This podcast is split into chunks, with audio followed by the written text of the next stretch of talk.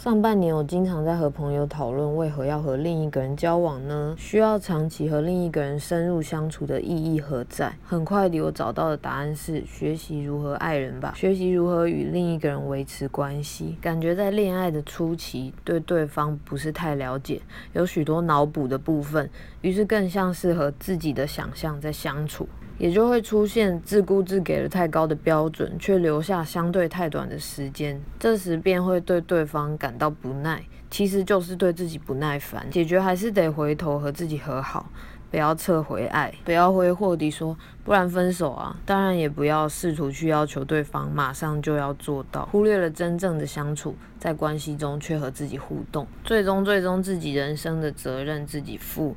钱不够靠自己赚，想去哪靠自己在，不要对自己及伴侣感到失望。不过日子一天天过去，我倒发现，也许是在学习如何坦率地被爱。